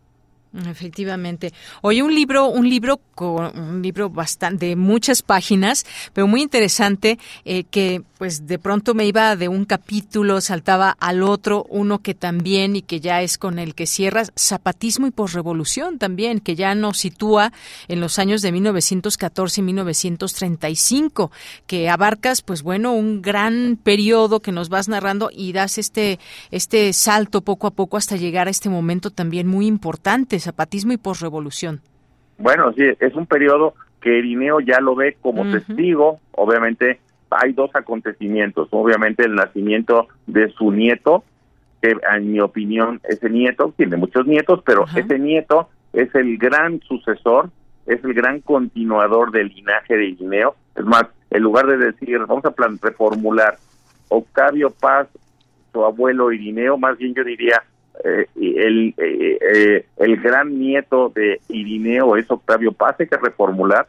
Me, que a mí me queda muy claro que el linaje está, es diáfano entre Irineo y Octavio. Los grandes intereses del abuelo pasan directo al nieto y la muerte de Irineo que será en 1924, yo lo que quise hacer es un corolario porque me sobrevivían dos hijos de Irineo, quise platicar el final de la familia, una famosa tía Amalia que la comenta mucho el poeta, sí, sí. que muere en 1933, y la tragedia del padre del poeta que muere bajo los rieles los rieles atropellado, destrozado en Los Reyes La Paz en 1935, ¿no? Así es. Bueno, pues eh, gracias Ángel Gilberto Adame por contarnos parte de lo que contiene este libro. Por supuesto que lo dejamos como una recomendación para nuestro público. Muchísimas gracias Ángel Gilberto Adame. Eh, un placer y muchísimas gracias, Deyanir. Un abrazo, hasta luego. Hasta luego. Gracias. Bueno, ahí está. Siglo de las luces y las sombras. Continuamos. Prisma RU. Relatamos al mundo.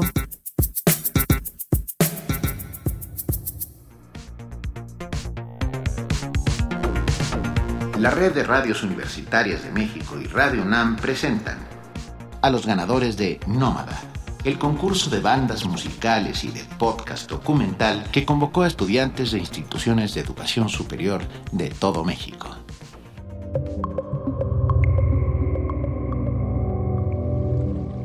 Mención honorífica en podcast documental para La Cinta de Diego Enrique López Anguiano de la Universidad Autónoma Metropolitana Coajimalpa.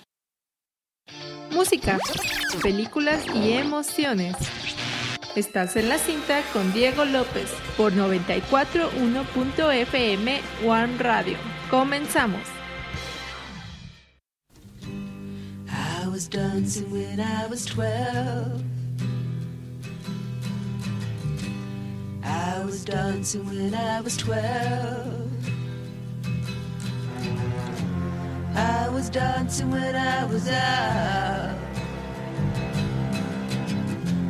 I was dancing when I was out.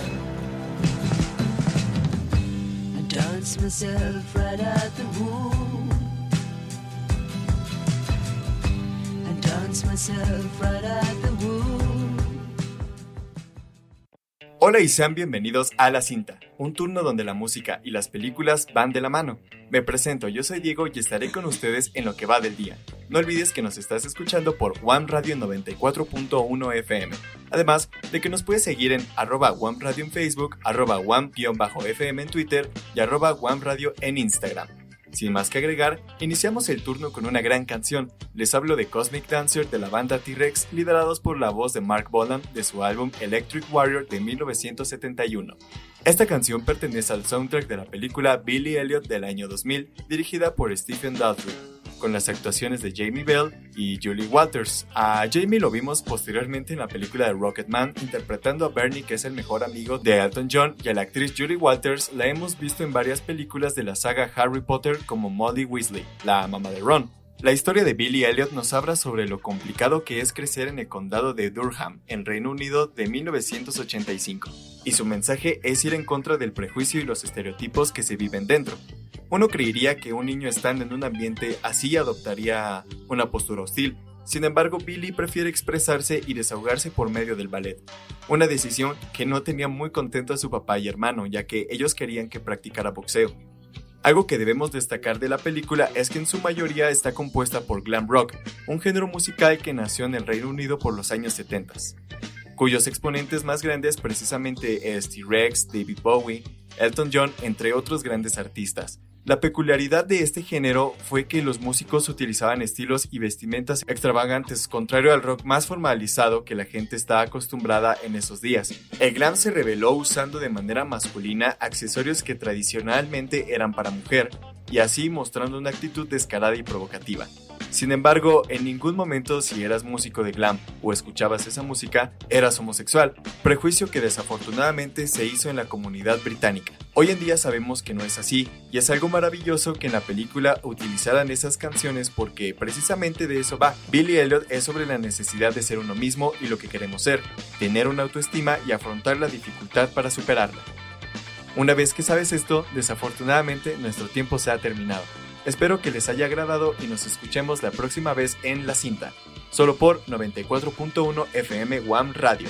Como última canción, nos vamos con Starman de David Bowie, sencillo publicado en abril de 1972 que fue integrado a las prisas en el álbum The Rise and Fall of the Ziggy Stardust and the Spiders from Mars de 1972. Esta canción nos habla de un personaje interpretado por David Bowie llamado Ziggy Stardust, quien manda un mensaje de esperanza a la juventud de la Tierra a través de la radio.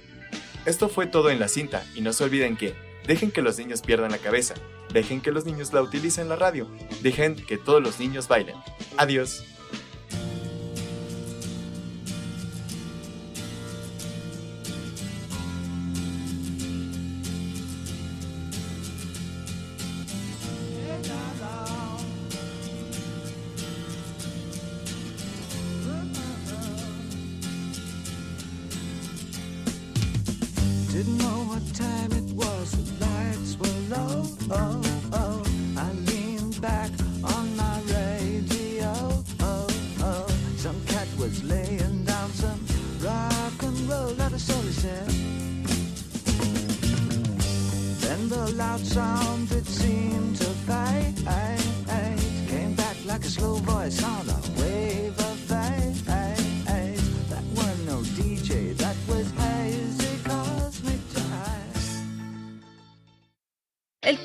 Se terminó en esta ocasión, pero pronto volveremos con más en la cinta por 94.1 FM One Radio. Tu opinión es muy importante. Escríbenos al correo electrónico prisma.radiounam@gmail.com.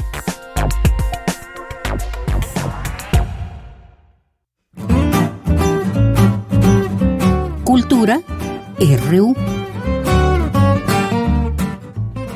Nos vamos ahora a Cultura con Tamara Quirós, que esta tarde nos comparte una entrevista con el escritor Hernán Lara Zavala, quien ha escrito una novela sobre la primera generación global del siglo XX, la que va de los rebeldes sin causa a los movimientos estudiantiles de 1968. Hernán Lara, tu servidor y amigo, vamos a platicar. Claro que sí, Hernán, dándote la bienvenida a nuestro espacio radiofónico, a estos micrófonos de Radio Universidad, para hablar de, de esta novela que eh, se está presentando bajo el sello del Faguara, El último carnaval, que nos contaras sobre estas historias que convergen en esta novela que recurre a, a la nostalgia, a la amistad, al pasado que, que en algún momento fue presente, un presente tangible. Eso, claro que sí. Mira, te voy a comentar así de una manera muy, muy rápida. Yo tenía una deuda para escribir esa novela. O sea, era, eh, vamos a decir, parte de mi experiencia vital que yo disfruté, viví, sufrí, todo lo que tú quieras, que era en los años 50, donde todavía uno no tiene mucha conciencia de uno mismo. ¿Me entiendes? Te dejas llevar, te dejas arrastrar por lo que está pasando, ¿no? O sea que viene después la época de, de búsqueda, pero ahí en ese momento, pues claro, estás en un ambiente de colonia del valle, clase media, este, con un grupo de amigos que son como una pandilla, en donde está el hermano mayor del protagonista, que es que tiene como el líder de los calacos, y todo, todo eso es un, un mundo, es, vamos a decir, la recuperación de un mundo vivido, eh, y que además ya se fue, ya se fue, it's gone. Esas experiencias ya se acabaron, ya ni siquiera la juventud se parece. Eso me gustaría que también preguntar, ¿no? Hay lugares comunes, ¿no? Pero también creo que en esta novela hay un hay una clave, ¿no? Que es la música, la historia también de nuestro país, eh, por ejemplo, 1968 que que fue un año no solo eh, importante o clave en la historia de, de, de México, sino a nivel global, ¿no? De Así, así. Cierto, políticos, sí, sociales, musicales. ¿Qué decir de, de este año, Hernán, como parteaguas en la juventud? Sí, ¿verdad? El, bueno, el, ¿te refieres al 68? Así es. o, o esta Pues, década, ¿no? De, de, de los 60 am, y los 70 también. Sí, sí, bueno, finalmente vamos a, a simplificar el asunto con el 68, porque es una fecha emblemática, ¿me entiendes? O sea, empieza ya otra etapa. La etapa primera, eh, el último carnaval, es, vamos a decir, la adolescencia, los grupos eh, rebeldes sin causa, la música que surge, como bien dices tú, que es como un contrapunto de la anécdota, ¿no? La música que va recordando diferentes autores, diferentes momentos, en fin. Y entonces ya en los años 60 cambió ya el panorama y, y ¿sabes qué? Y de percepción, porque vamos a decir durante los 50 los jóvenes eran como rebeldes sin causa y lo digo con todo el énfasis, sin causa. O sea, lo que tenían era un instinto vital que les hacía, digamos, rebelarse, pero no sabían bien a bien ante qué se estaban rebelando. De uno lo piensa y bueno, estaban rebelando contra la sociedad, contra la sociedad de consumo, contra la mentalidad clase media, la, la burguesía, en fin. Había una serie de cosas que esos jóvenes que eran rebeldes sin causa, digamos, instintivamente estaban reaccionando en contra y se veía en su manera de vestir, en su manera de, de, expresarse, en las travesuras que hacían y que eran en cierto modo inocentes, pero en otras no tan inocentes, ¿no? Bueno, ese es un mundo, pero el mundo de los 60 ya tiene otra característica que es, digamos, la, la conciencia política, la conciencia social, la rebelión, o sea, ser joven en los 60 la verdad fue una maravilla. Hasta lo exageramos, ¿me entiendes? Te, yo, ¿Te acuerdas que ahí en la novela hay una, una escena que, que narra Carlos Fuentes en París 68, en la Revolución de, de Mayo, en donde un, uno de los filósofos que estaba ahí en el movimiento estaba hablando y un joven le dice, cállate, viejo pendejo. Y entonces el otro lo ve y le dice, sí me voy a callar, pero tú también vas a ser viejo. Y casi siendo el pendejo también. Pero bueno, fíjate, eso en momentos realmente muy, muy emblemáticos, muy importantes. Y finalmente, ¿qué te diré? El, lo, lo que pasó en los 60, que fue muy bueno. Acuérdate que cambiaron muchas cosas, cambiaron eh, la manera de vestir, surgió la minifalda, surgió la píldora, surgió la liberación sexual, el amor por la revolución, uh -huh. que, que, también era un, una consigna. Yo sí digo que la palabra revolución fue la que marcó toda mi, mi, mi, parte joven, ya, ya no tan joven, o sea, ya no adolescente. Claro. La, palabra, la palabra revolución una palabra clave, pero además era revolución en todos los términos, ¿eh? no, nada más, no nada más era la revolución social, era la revolución en la moda, la revolución en la música, la revolución en la, en la literatura, en las películas, en el cine.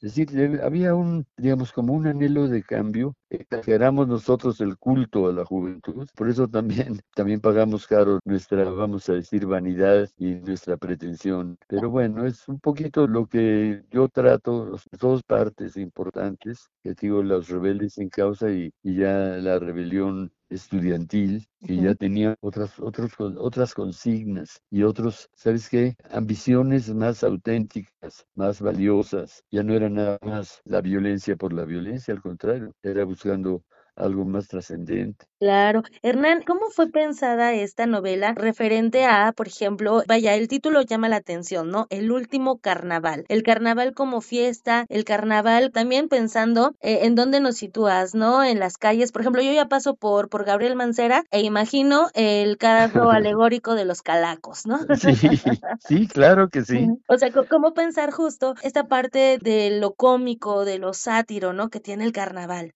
Sí, bueno, es el carnaval es la fiesta de la carne y es también la fiesta un poco en contra de, vamos a decir, en la Semana Santa, que todo va a ser recogimiento, entonces el carnaval es como una, una liberación. Yo empecé diciendo el último carnaval porque era, yo creo que hubo tres ediciones en la colonia del Valle del carnaval. Fíjate, eran jóvenes que se organizaban independientemente ellos para organizar el carnaval y que pedían apoyos, o sea, más que apoyos, vamos a decir, subsidios para poder comprar los, los coches alegóricos, los carros alegóricos y para disfrazarse y para hacer el baile y todo esto que estaba ahí. Entonces, lo primero que yo pensé fue, era el último carnaval de la Colonia del Valle. Así lo pensé en principio, todavía no tenía yo el título completo, nada más dije, bueno, hasta aquí fue el último carnaval. Y después, en el momento que va avanzando la trama, me voy dando cuenta de que ese carnaval se va a ir, fíjate, eso que decías tú, de lo colorido, de lo humorístico, de lo, si quieres, hasta lo sensual del carnaval, en fin, se va a ir digamos, devalorando poco a poco. El otro carnaval que yo veo ahí es cuando las perradas en la ciudad universitaria. O sea, que de pronto el grupo de estudiantes que ya estaban en las facultades, llegaban los que se llamaban entonces los perros, o sea, novatos, los, los de recién ingreso, los, este, los castigaban, les hacían las famosas eh, perradas, o sea, los rapaban en principio, y una vez rapados, después los ponían a hacer los juegos como esos, que, perdón la expresión, pero así le decían el culódromo, o sea, a echar carreras, etcétera, y luego, después de todo eso, ya rapados y dejados ahí, porque cuando jugaban las carreras aventaban globos con agua, fruta podrida, huevos, en fin, ¿no? Y, y después los llevaban a pasear por, por las facultades, que tiene como desfilando, pero otra vez, como te digo, ya no con un disfraz, sino con chapopote y con plumas. Iban ahí con la- el torso descubierto. Claro, eran nada más hombres, ¿verdad? Pero sí era. Y de pronto, eso se, ¿sabes dónde se acabó? Se acabó con el movimiento de 68 ya en México, que fue, te digo, lo que hicieron los franceses fue también un, un movimiento global. Y te digo, se terminó en este eh, culto a la juventud y, y por un lado y por otro lado te digo con, con anhelos digamos difíciles de conseguir y por eso parte del, de las consignas eran por ejemplo la imaginación al poder no todo eso era digamos lo que alimentaba el, el espíritu de decir como que de los rebeldes sin causa del capítulo de los Calacas al, al movimiento de 68 ya había habido un paso muy grande, ya éramos rebeldes con causa. Claro. y además, oye, con anhelo de, de cambiar el mundo, como la canción de Jim Morrison de Light My Fire donde dice We want the world and we want it, entonces tum turun turun now Now, now, o sea, queríamos el mundo ya, no es tan fácil que te lo den, ¿verdad? Por supuesto. Hernán, esta novela, El último carnaval, también habla de esas primeras veces, ¿no? El- el- la primera vez en el amor, en descubrir la amistad, la hermandad. ¿Qué nos puedes compartir? Pues haciendo esta retrospectiva justo, ¿no? En Sí. este, en esta escritura seguramente te encontraste y rascaste en la memoria, por supuesto, para poder recordar esos episodios o esos espacios. ¿Qué nos puedes compartir sobre estas tres palabras, ¿no? El amor, que también nos pintas con Adrián y con Magdalena, la hermandad la memoria tiene unas ventajas muy grandes, vamos a decir, sobre nada más la memorización. O sea que en, la memoria tiene, hacen cosas, pero cuando empiezas a jugar con la creación literaria, entonces esa memoria se hace dúctil. Y entonces tienes toda la razón. El, el amor es una experiencia fundamental y es una experiencia típica de la juventud. Bueno, uno se puede enamorar de niño, claro, y también te puedes enamorar de viejo, pero digamos el descubrimiento del amor se da en esa edad donde co- ubico a mis personajes, vamos a decir entre los 15 y los veintitantos años, ¿no? 15 y 25 años, vamos a decir en, en ese espacio es donde uno conoce, digamos, las primeras mieles del amor y, y también en que es la amistad. Oye, uno de los grandes privilegios que tenemos, que es muy diferente al amor. Como decían, eh, la amistad es amor sin anhelo sexual, sin interés sexual. Es más bien una empatía, una correspondencia. Y uno, a veces, como amigo, es más tolerante que en el amor. Fíjate qué curioso. En el amor, en el amor somos más exigentes. O más posesivos también, ¿no? Sí, y oye, eh, hay una, una tolerancia, ¿no? Ajá. Luego la otra, la otra parte que a mí me importa también es la parte formativa. Hablando del amor todavía, te voy a decir que me gusta pensar que es como una educación sentimental lo que tienen que pasar los jóvenes para encontrar, digamos, a sus parejas, para elegir y para dejarse elegir a veces y para digamos, aprender, aprender fuera del otro, pero al mismo tiempo eso te permite conocerte a ti mismo. ¿sabes? Es, es bello esa parte. Entonces es una educación sentimental, sí. Y la otra parte que a mí me gusta decir, que dices tú, la amistad, el amor, La otra también me gusta es la vocación, ¿me entiendes? Porque cuando uno es joven, es cuando uno tiene el, no solo la oportunidad, la, prácticamente la obligación de saber qué quieres hacer. Y hay gente que nunca, nunca tiene esa inquietud. Digo, a lo mejor decide por una carrera y, y se va de una manera que, que te diría automática para hacer eso. Pero cuando tienes tú la oportunidad de elegir y además no solo es la oportunidad, también es la voluntad y el esfuerzo de hacer las cosas para lograr lo que uno quiere, pues esa es también una parte fundamental de la juventud. Y entonces, bueno, son las, creo que tres cositas que, de lo que tú me comentas que, que se ven en la novela y además la relación entre Magdalena y, y Adrián, vamos a decir, una, una relación muy espontánea por un lado, pero con un poquito de malicia de parte de Magdalena, porque ella tenía simultáneamente dos novios. Y entonces eso también le da un, un toque prohibitivo al asunto de la, de la relación. Y a veces lo prohibitivo también es estimulante, ¿verdad? Pero y el, fin, el mero final, pienso yo que es muy triste, pero no lo vamos a comentar. No. Sí. No, no, no, para que la gente que, que nos escuche se vaya adentrando a esta historia, que también conozcan esta curaduría musical que nos regalas, porque también eso es lo que nos, nos brindas en este libro. Hernán, ¿hay alguna presentación próximamente o ya cerramos el, el año con las presentaciones? No, no, no, al contrario, fíjate que lo que pasa es que yo quería que fue, se presentara el libro en noviembre, eh, pero noviembre es un mes muy, muy agitado. Entre otras cosas, voy a presentar en México, eh, en el Centro Cultural eh, Roberto Cantoral, una de las casas que tiene ahí adentro, que se llama la Casa Esparza Oteo. Ahí la voy a presentar en la Ciudad de México, porque yo sí quería que, que fuera antes de la Navidad. Es como hacen los norteamericanos, que lanzan sus libros en otoño, Ujú. entre otras razones, que tiene para que tenga el vuelo, digamos, del fin de año, Claro. luego que pase por la Navidad, etcétera, y ya cuando entra el año siguiente, ya el libro está más o menos ubicado. Por supuesto, que sea también un- regalo eh, y una lectura, ¿no? Para esas, esos días de descanso también. Exactamente, ese es otro buen pretexto, exactamente. Sin duda. Hernán Lara Zavala, muchísimas gracias por tomarnos la llamada, por acompañarnos en No, con- micrófonos ah, Oye, al universitarios. contrario, acuérdate que Radio UNAM para mí es un lugar sagrado. Me vas a saludar a Benito Taibo, por Por favor, supuesto. también. Sí, Eh, y claro a que ti te sí. mando, te mando un abrazo muy afectuoso con mi agradecimiento. Al contrario, Hernán, el, el agradecida soy yo. Órale, muchísimas gracias. Muy buena Y- y tarde. gracias por llamar, ¿eh? Esto fue Prisma RU. Muchas gracias por su atención. Lo esperamos mañana en punto de la una de la tarde con más información. Gracias al equipo que hace posible este programa. Marco Lubián en la producción, Denis Licea en la asistencia y aquí en los micrófonos de Yanira Morán. Buen provecho y hasta mañana.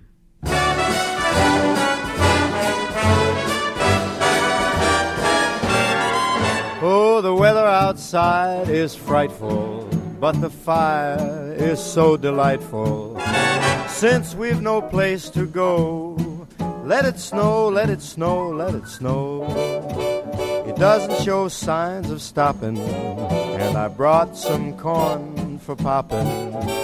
The lights are turned down low. Let it snow, let it snow, let it snow. When we finally kiss goodnight, how I'll hate going out in the storm.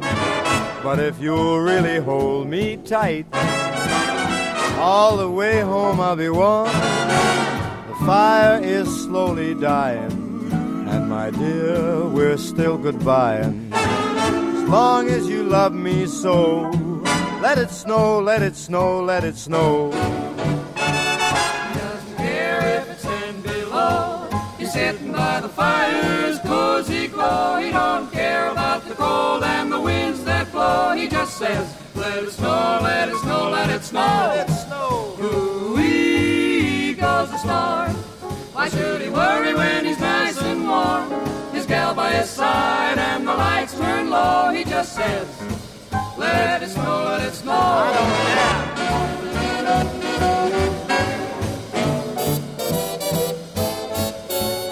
Weather outside is frightful, but that fire is mm, delightful.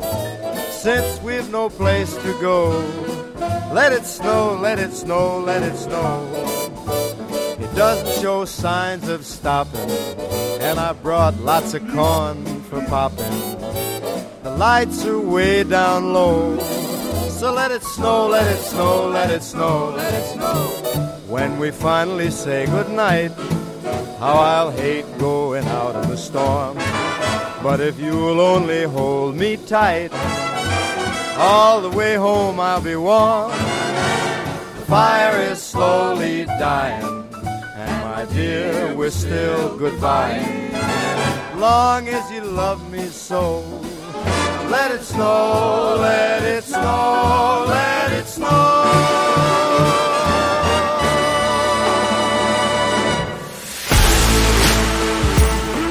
Radio UNAM presentó Prisma RU. Una mirada universitaria sobre los acontecimientos actuales.